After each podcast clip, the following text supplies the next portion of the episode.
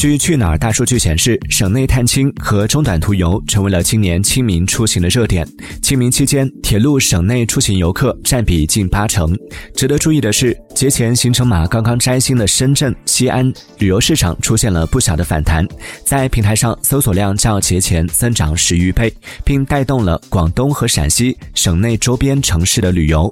新疆、青海、西藏等省内部分小众旅游城市，今年清明酒店预订量较去年同比增长三成。